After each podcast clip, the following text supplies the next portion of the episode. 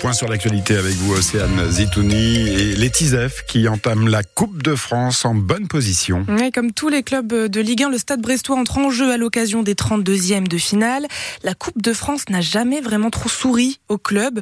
Son meilleur parcours se résume au quart de finale, atteint en 83 et en 2015. Et en 2015, euh, c'est vous dire. Mais euh, cette fois, le vent semble avoir bien tourné.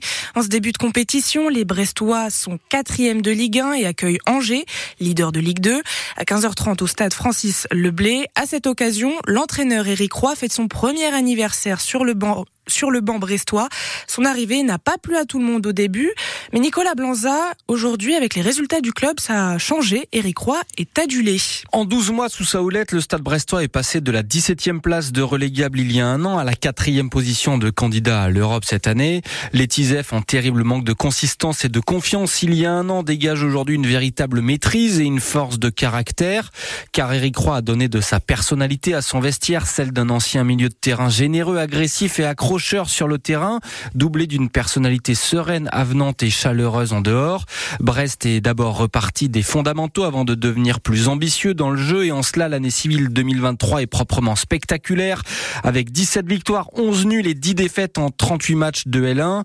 Après un maintien finalement obtenu plutôt tranquillement, Brest signe un demi-exercice hallucinant cette saison, le meilleur démarrage de l'histoire du club dans l'élite.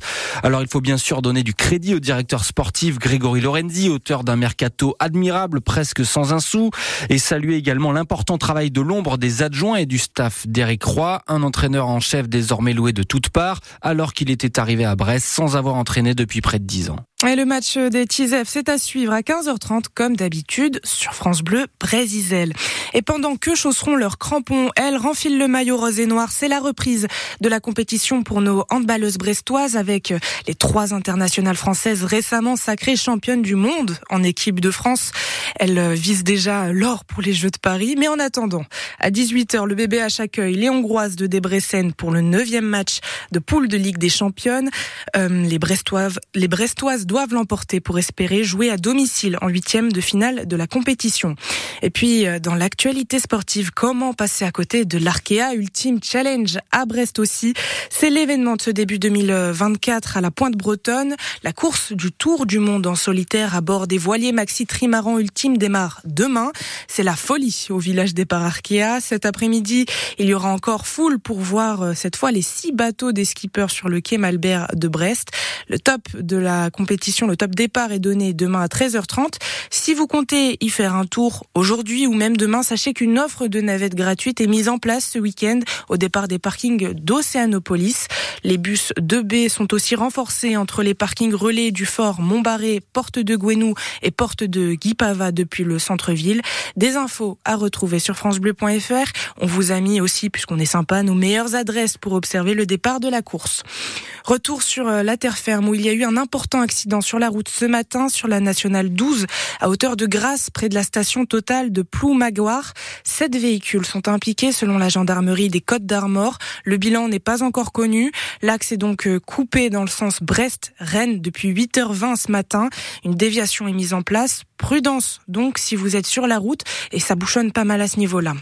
Un autre accident qui a eu lieu mardi 2 janvier fait l'objet d'un appel à témoins par la gendarmerie du Morbihan. Ça s'est passé sur la 4 voies entre Locminé et Pontivy. Un monospace Mitsubishi grandi noir et un C3 Picasso gris sont impliqués. Une de ces deux voitures s'est insérée à contresens sur la voie rapide. Les gendarmes cherchent donc toute personne qui aurait assisté à cet accident pour comprendre ce qui s'est passé. Les témoins peuvent contacter la de Pontivy. Après la pluie et les inondations qu'on a eues dans le Finistère et le Morbihan, la météo n'est décidément pas clémente en ce moment. Place au froid. Sortez vos affaires les plus chaudes. Doudounes, gants, bonnets, écharpes seront bien utiles en début de semaine prochaine.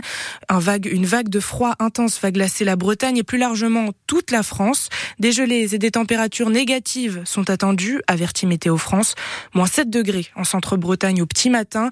Des valeurs que notre région n'avait plus connues depuis et comme il fait un froid de canard, ça tousse autour de nous. Vous êtes peut-être tombé malade, ben, c'est la période, celle des épidémies hivernales, grippe, Covid, rhume, et on en passe des meilleurs.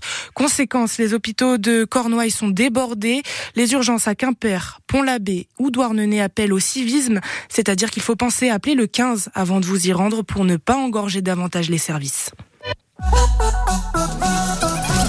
Merci.